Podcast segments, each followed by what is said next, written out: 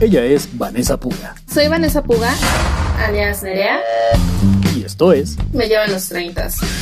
Un podcast para aprender eso que nadie nos enseñó. ¿Cómo ser adulto?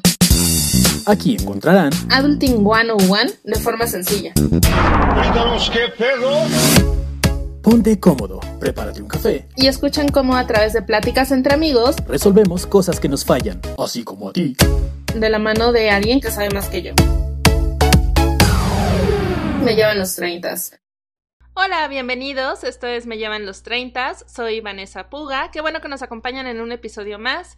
No olviden que pueden seguirme en redes sociales como NereaBPB. Twitter, Instagram, Facebook. Ahí recibo todas las opiniones o sugerencias para este podcast. El día de hoy me acompaña Iván Muñoz, quien es publicista con alrededor de 17 años de experiencia en marketing digital, baterista, loco por el ciclismo de ruta, enamorado y además padre en una hermosa familia multiespecie. Iván, muchas gracias por acompañarme el día de hoy. ¿Qué tal, Nerea? Gracias a ti por invitarme.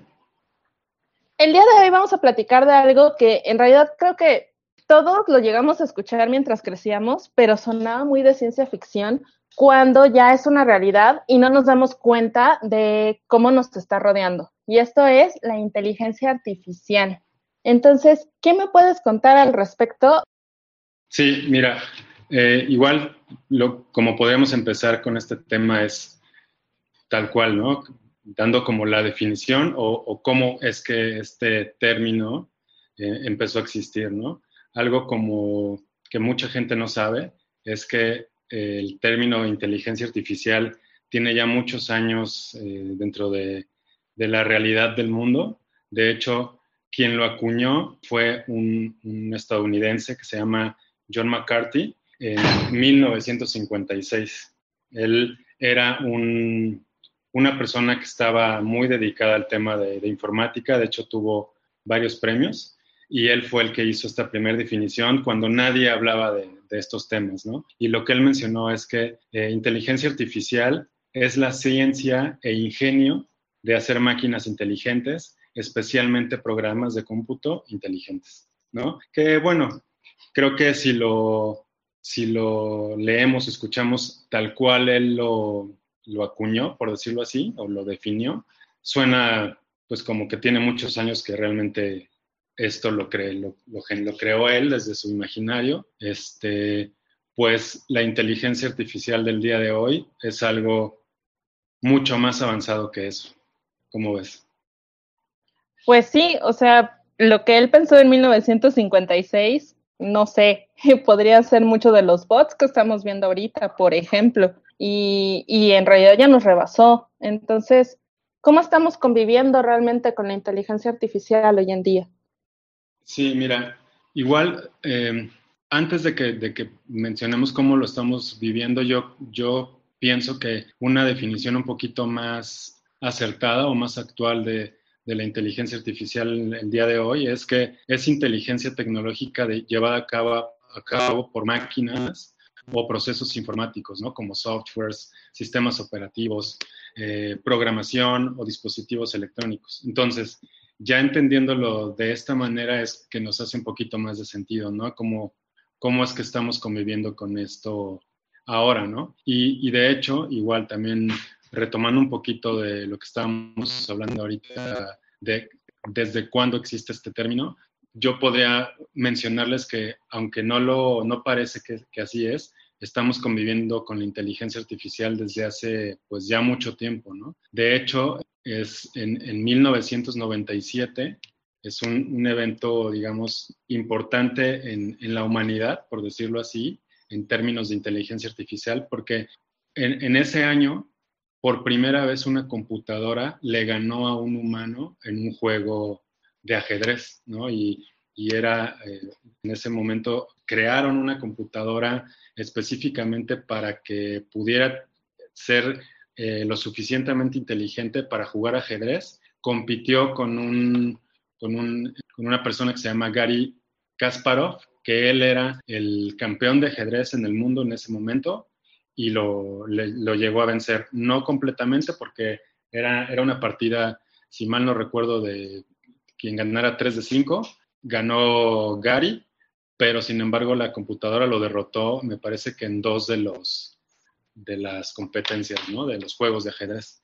Entonces, pues sí, tenemos ya un buen tiempo conviviendo con ella, sin embargo, no es tan sofisticado como lo que estamos viendo ahora, ¿no? Eh, y de hecho, hoy en la, eh, convivimos en todo momento, ¿no? Es parte de nuestra vida, de nuestra vida diaria de manera eh, muchas veces consciente, pero creo que la mayoría del tiempo inconsciente, ¿no? Simplemente, pues la mayoría de la gente pues tiene un, lo que se llama smartphone y pues hay muchísimas cosas que hacemos, que podemos hacer, de hecho, y no las podríamos hacer si no tuviéramos un smartphone. Y bueno, de ahí podemos hablar de un montón de cosas, ¿no? Eh, por ejemplo, los asistentes de voz como Google Home o Amazon Echo, que simplemente con que tú les des una orden y te dan las noticias, te dicen el clima, te cuentan chistes, te organizan la lista del súper, eh, y bueno, mucho más cosas que creo que no somos tan conscientes de que ya es parte de nuestra vida diaria, ¿no? Pues poco a poco se ha ido metiendo en nuestro día a día y no sé realmente qué tan conscientes somos, porque en general pensamos en esa inteligencia artificial que nos va a dominar, como vemos en las películas de ciencia ficción, por ejemplo, y tal vez no, no nos damos cuenta realmente de pues sí, son los asistentes, es Google Calendar que le pones una meta y va viendo qué es lo que vas moviendo en esa meta para irla adecuando, va aprendiendo de tu comportamiento. Eso tiene que ver con la inteligencia artificial y nos cuenta. Exacto, 100%. Y como, como decimos, o sea, hay muchas cosas que nosotros ya, ya sabemos que, que son eso, ¿no? Que es inteligencia artificial o que, o que sucede porque hay mucha tecnología o sofisticación eh, tecnológica. Sin embargo, hay muchas cosas de las cuales no somos conscientes que están sucediendo, ¿no? Por ejemplo, eh, muchas veces eh, es muy chistoso que algunas personas se sorprenden, ¿no? Cuando vas a escribir algo en Google y de repente ya te da los resultados antes de que los termines de escribir, ¿no? Eso es inteligencia artificial. O los chatbots, ¿no? Que una computadora o un programita te responde en, redes sociales o en una página de internet o una tienda en línea, te responde con base en lo que tú le estás preguntando, ¿no? Y te van guiando o te van ayudando o deciden si es algo que se va a solucionar a través de ese chatbot o si es mejor que te, si te pasen mejor con un ser humano para que te ayude porque es mucho más complicado y podemos ir incluso un poco más allá, ¿no? Todo este tema que parece como ya tan, tan normal, pero por ejemplo, todos los, los mapas, ¿no? el Google Maps eh, o Waze, que mucha gente no podría llegar a ningún destino si no lo tiene, ¿no? Em, y bueno, otros temas mucho más, mucho más, este, pues sí, como sofisticados, por decirlo de alguna manera, que, puede ser la automatización de todos los dispositivos de tu casa, el, conocidísimo IoT o Internet de las Cosas, que también a través de tu dispositivo puedes controlar todo, puedes controlar televisión, temperatura, luces, eh, refrigerador, etcétera, etcétera, ¿no? No sé, a mí me causa mucho miedo y tal vez es porque tú y yo nos dedicamos mucho a, este rollo digital y vamos viendo cómo van evolucionando algunas cosas, pero creo que en el colectivo mucha gente sigue pensando que la inteligencia artificial es como en el cine, como em, Jarvis y Tony Stark, ¿no? Y entonces te va a contestar y hay todo un diálogo y, y la verdad es que no. Entonces... Bueno. Probablemente lleguemos a eso, pero todavía no. Es, es, como chistoso también, ¿no? Sí, sí, el, cine ha, ha, intentado o ha soñado con, con, la inteligencia artificial y lo ha plasmado en, más de una película. Y justo ahorita que estamos hablando de esto me acordé que ahora con todo, con todo el tema de la pandemia que hizo que, que se explotara muchísimo más todas las plataformas de comunicación a través de Internet que hay un meme que está circulando por ahí de los supersónicos, ¿no? Que, que todo lo veíamos súper lejano, como las videoconferencias, las consultas este, a distancia, y bueno, la escuela también a través de televisión, etcétera, que pues, cuando uno era niño, que a mí me tocó ser niño cuando estaba esa caricatura, pues pensaba que todo era muy, muy como de fantasía y sin embargo ahora lo, lo estamos viviendo, ¿no? Y, y cuando ya nos, nos, vamos a temas de cine, es donde podemos incluso ver casos que podrían hasta darnos miedo, ¿no? Una de las primeras películas que yo, que yo recuerdo, al menos en, en, mi vida, que hablaba de este tema fue Terminator, ¿no? Con, con la dominación y, y, de las máquinas que se volvían en contra de los seres humanos, que puede parecer muy fantasioso, pero es algo que pues algunas personas piensan que puede suceder, ¿no? El mismo Blade Runner, que fue una película también que impactó mucho en su momento y sin embargo como que se veía muy lejano y ahora pues ya también nos estamos enterando de, de muchas compañías o personas que se valen de la tecnología para mejorar su cuerpo, para tener, para poder ver con, este, con algún dispositivo que, que, que, reemplaza la visión de sus ojos o este, piernas eh, o brazos eh, que son como mecánicos y que pueden responder a las indicaciones a través pues, de, tus neuronas o de impulsos eléctricos. Este, está Matrix, que fue una película que evidentemente es de culto y que habla de toda esta realidad que puede ser pues una, una algo diseñado por computadora y que pues todos estamos conectados a un, a un sistema también dominado por las máquinas y que pues necesitamos como despertar para poder revelarnos ante esa realidad y que mucha gente ahora está planteando, ¿no? Que pues ¿quién nos, dice, ¿quién nos dice que no estamos viviendo actualmente en la Matrix, ¿no? Y bueno, esas que son un poquito más como, pues sí, como de, de miedo, medio medio, tal vez hasta incluso apocalípticas, y otras que, que, también retratan una realidad mucho más cercana, ¿no? Por ejemplo, esta película que se llama Hair, que habla de, de pues, una, una cultura eh, asiática en donde la gente ya no piensa en tener pareja, ¿no? Su pareja es un, es un ente virtual, un personaje virtual, y este, este chavo que vive en, Japón, que pues no puede con, terminó con su chava y está triste y todo el rollo, y se engancha con esta, que es una primero asistente virtual y después el cuate se enamora, pero ella fue creada, ese asistente es creado justo para causar esa dependencia y va aprendiendo de cada, de cada una de sus eh, parejas humanas para que ellos se sigan enganchando y al final se descubre que realmente hay una cantidad enorme de, personas que están enamorados de la misma, del mismo personaje que es esta computadora y eso le causa todo un conflicto a, este chavo, ¿no? Y, eso, esa película fue inspirada en algo que sucede realmente en Japón, o sea, existen juegos de ese tipo y gente que se engancha así.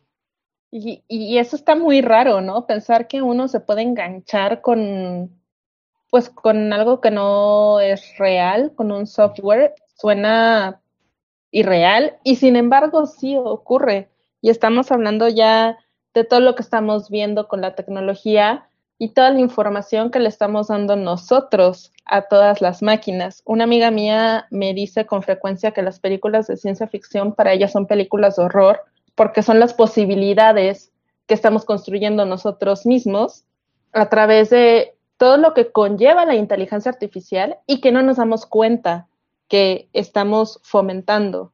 Muchos dicen que Black Mirror es muy, pues no sé, alarmista o fatalista y en realidad para mí es como una advertencia de a dónde podríamos llegar.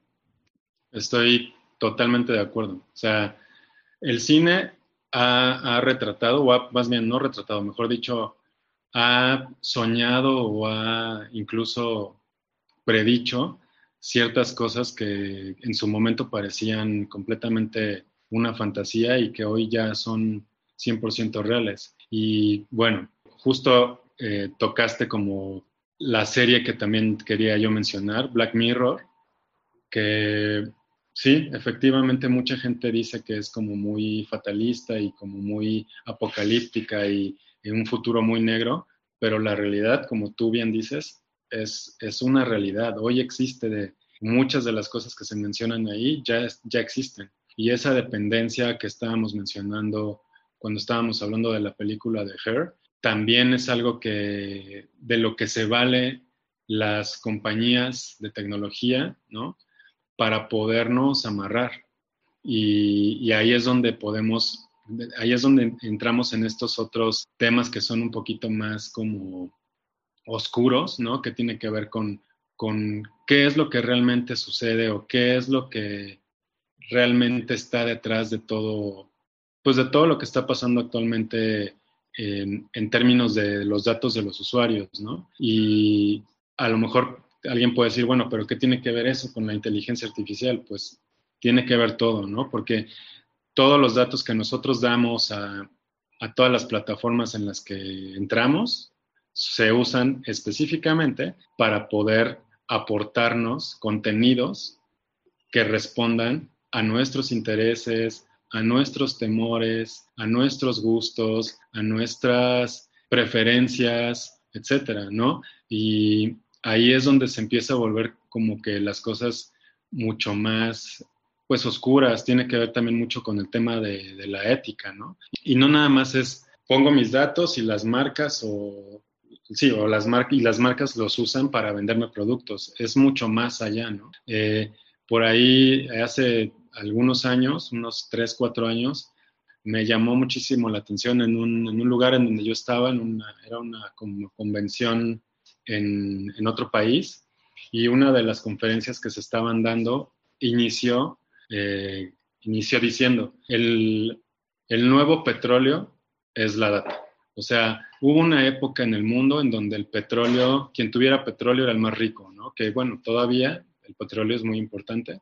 Sin embargo, ya no es tan importante el petróleo como es la data en estos días, ¿no? ¿Por qué es tan importante la data? Pues porque a partir de la data nos pueden, y me voy a ir ya como que muy directo a, al tema, nos pueden manipular, manipular de cualquier forma. No nada más es temas de publicidad, sino también es temas de elecciones, ¿no? Y, ya que estamos hablando de, de contenidos o de, de, series o películas, les, les puedo recomendar que vean un documental que también está en Netflix que se llama The Great Hack, en donde hablan justo de este tema, ¿no? De cómo la data que nosotros compartimos en las plataformas de redes sociales se utiliza y se ha utilizado para generar movimientos sociales, para derrocar eh, gobiernos y para ganar elecciones.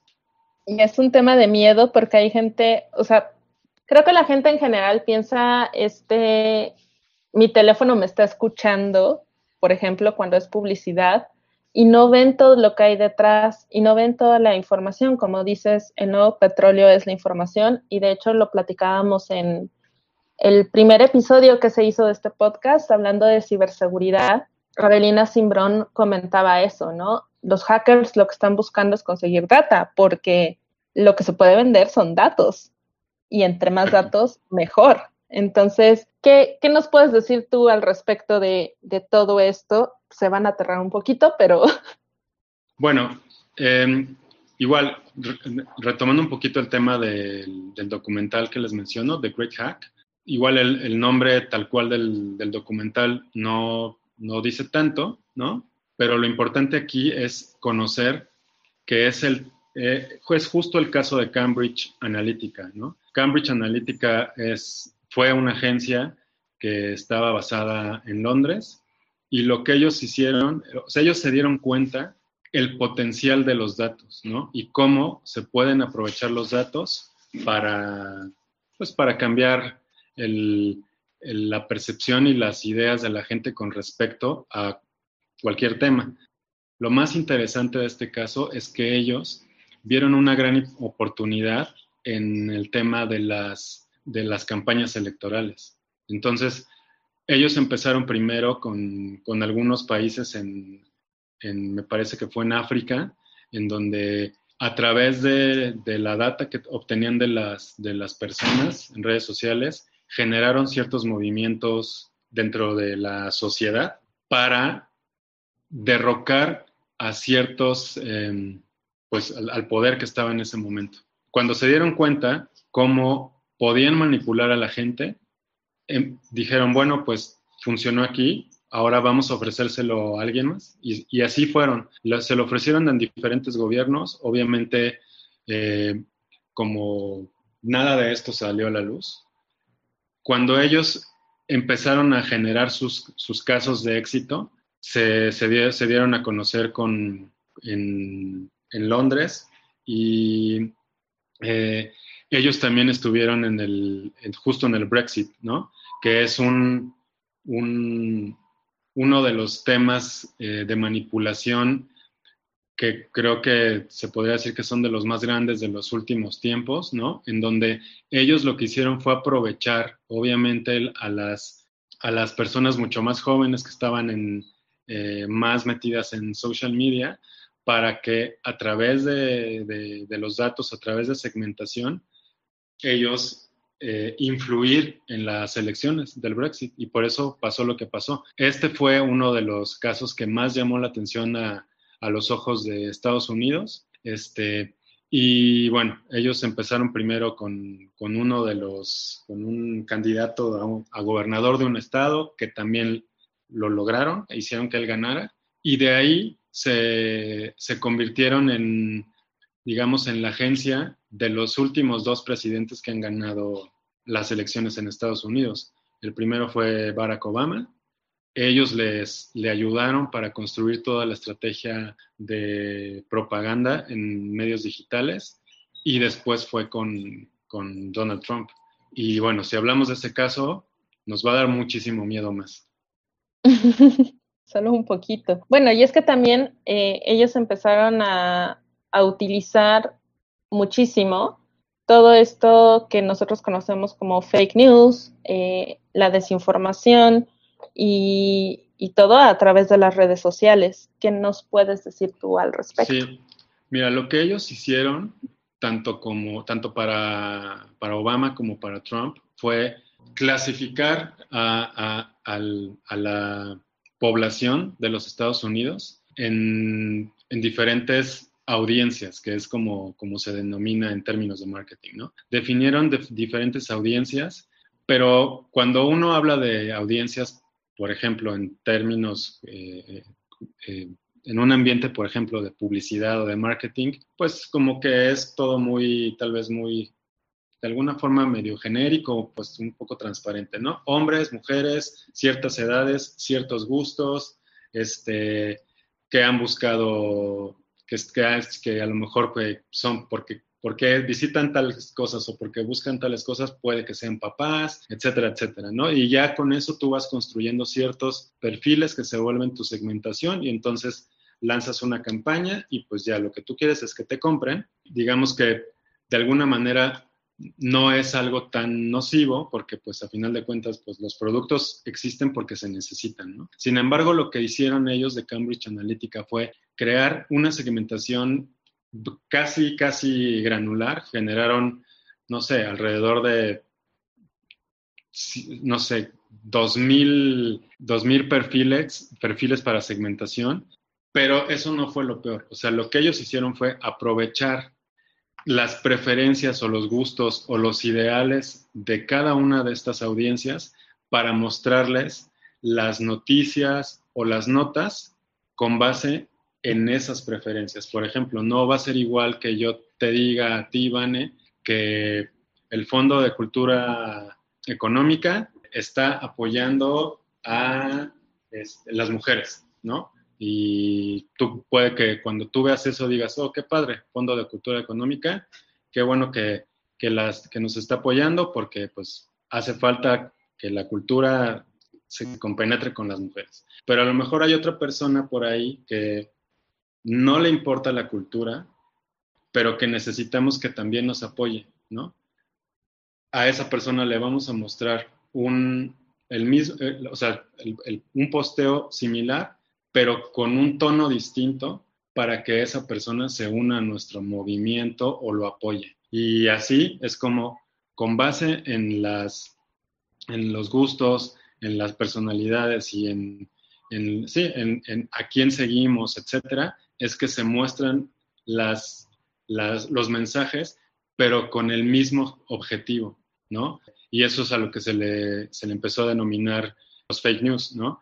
Y bueno, han, los fake news se han convertido en un, problema muy grave eh, a nivel mundial, porque justo ahora una de las cosas que están, que, que, han provocado, que pues como que no se habla mucho de ese tema, pero a nivel mundial, a nivel global, está sucediendo algo muy similar con todas las sociedades. Hay una polarización muy fuerte, ¿no?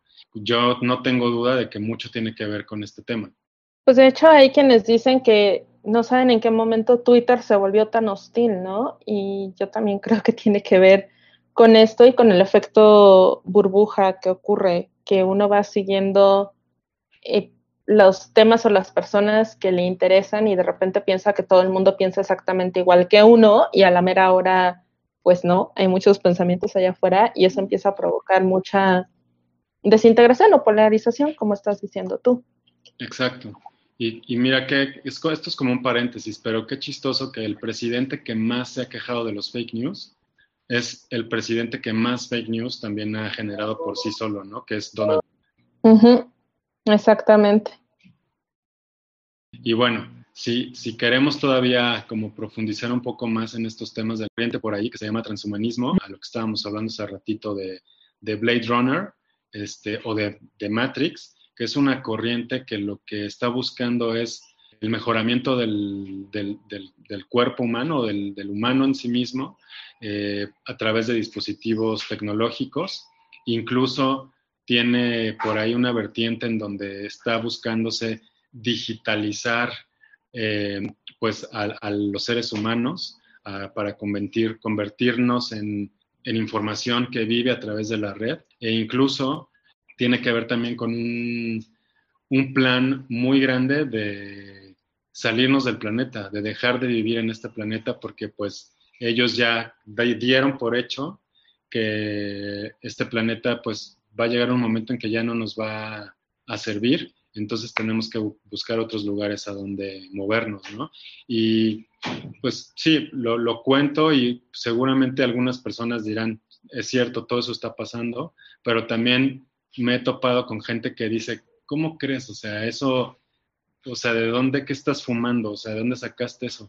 Y es real, o sea, simplemente Elon, Elon Musk, con los proyectos que tiene, por lo menos el 40% de, de, sus proyectos tienen que ver con el transhumanismo, lo acusan de transhumanista, ¿no? Con SpaceX, que está buscando expediciones eh, a la Luna, al espacio, a Marte, este, o eh, tiene otro que se llama Neuralink, que lo que ellos lo que está buscando es perfeccionar el cuerpo humano a través de impulsos neuronales, pero con tecnología. Y, él, pues evidentemente él es muy inteligente y lo pinta como algo, eh, un negocio que va a ayudar a los seres humanos a, a mejorar, a curar enfermedades, a eliminar este cierto tipo de, de deficiencia física, etcétera, ¿no?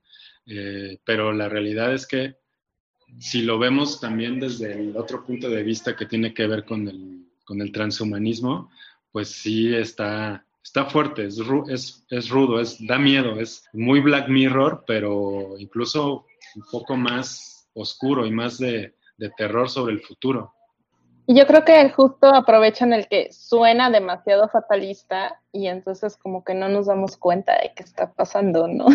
Pero... Sí, suena fatalista y aparte, sabes que mucha gente lo, lo, quiere como que tratar como si fuera, ya sabes, estos, este, ¿cómo le llaman? Todas estas eh, teorías de la conspiración, pero no, no es cierto. O sea, es algo que está sucediendo. Aquí no hay teorías de la conspiración, es algo real.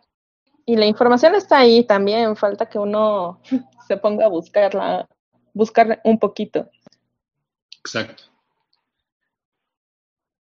Nos estamos acercando hacia el final de eh, el tiempo que tenemos. Entonces, más me gustaría más que el que la gente se quede espantada de, de todo esto que hay alrededor de la inteligencia artificial y cómo, eh, pues sí, la información es poder y cómo la están utilizando, ¿qué tips nos podrías dar a nosotros que estamos muy inmersos en lo digital? Eh, ¿Cómo podemos, pues no sé qué tanto protegernos, sino más bien estar más alerta?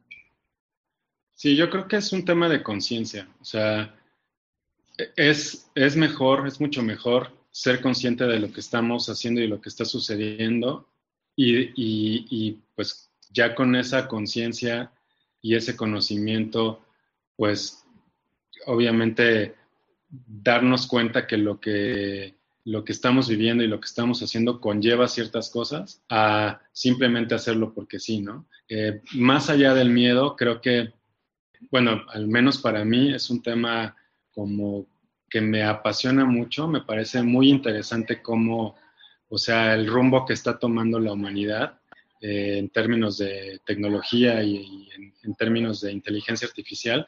Eh, yo lo que, lo que aconsejaría a la gente es investiguen todo, ¿no? O sea, si tú, ustedes ven una noticia en donde están hablando, no sé, de, de que el mundo se está acabando, solamente lo podemos tan fácilmente como corroborar en Google, ¿no? Muchas veces simplemente que pongas ese encabezado, pues te va a salir la noticia que habla del final del mundo que es fake, ¿no? O cosas así. Entonces, comprobemos la información que, estamos viendo. No todo lo que se dice específicamente en redes sociales es verdad.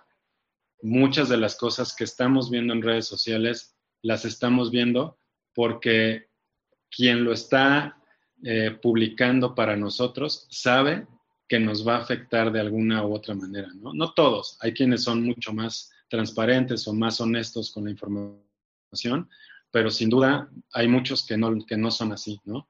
Este, y, pues lo otro, investiguen, o sea, investiguen, entiendan eh, eh, la realidad en la que estamos viviendo hoy en día y seamos mucho más conscientes para que, para que pues no nos, no nos este, manipulen, ¿no? Que creo que esa es la parte más, más fuerte de todo esto, cuando nos manipulan y nos empezamos incluso, yo creo que todos lo hemos visto, ¿no? Con nuestros amigos o incluso con la familia, pleitos ahí en redes sociales por cosas que son completamente absurdas, este, que pues no tienen ningún sentido si no lo corroboramos. Y muchas veces, si uno investiga y si uno doble checa la información, cuando alguien te dice algo, pues creo que ayuda hasta incluso para tener un, temas de conversación mucho más interesantes con la gente, ¿no? Creo que sí, esto de investigar es vital, ¿no? Porque eh, estamos rodeados de gente que cree que porque lo vio en redes sociales es cierto. Y sí, hablo un poquito de las tías y las abuelas que mandan las cadenas de las noticias en WhatsApp sin haber leído sin, más que el encabezado cuando, pues sí, podemos investigar muy fácilmente y, evitar caer en estos trucos. Exacto. Exactamente. Pues esta plática ha sido muy interesante y apenas es como empezar a ver la punta del iceberg de todo lo que hay detrás de. Eh, espero que los que nos escuchen, pues esto les haya movido un poquito la curiosidad y tal vez más adelante te pida otra charla sobre, eh, para profundizar un poquito más en el tema, pero por el momento se nos acabó el tiempo. No sé si haya algo más que quieras decirle a, los que nos escuchan. Pues primero que yo feliz de participar contigo. Eh, me encanta esta iniciativa que tienes y vaya, feliz porque sí, de hecho, de lo que hablamos hoy es como la puntita del iceberg. Hay muchas cosas más que podemos compartir con, con todos y a mí me encanta este tema Así que cuando quieras. Ya recomendaste The Great Hack, que en español es eh, Nada es privado.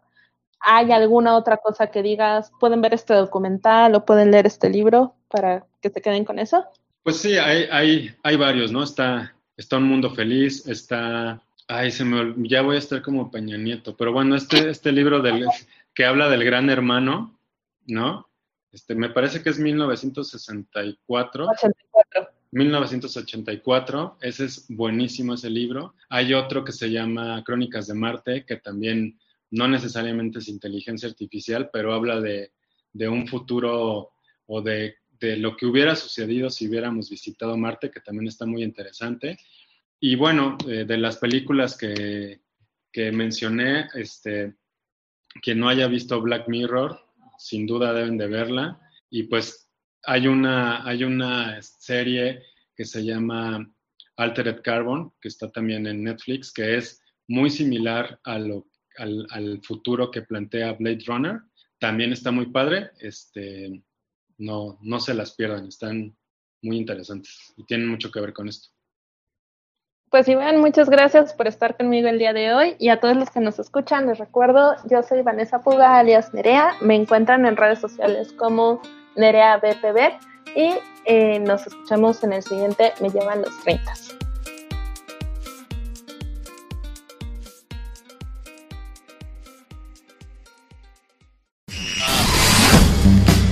Ella fue Vanessa Puga. Soy Vanessa Puga, alias Nerea. Y esto fue Me llevan los 30. Un podcast para aprender eso que nadie nos enseñó. ¿Cómo ser adulto? Esperamos que hayas encontrado aquí Adulting 101 de forma sencilla. qué pedo. Y salgas a poner en práctica lo que hayas aprendido hoy en Me llevan los 30. Hasta la próxima.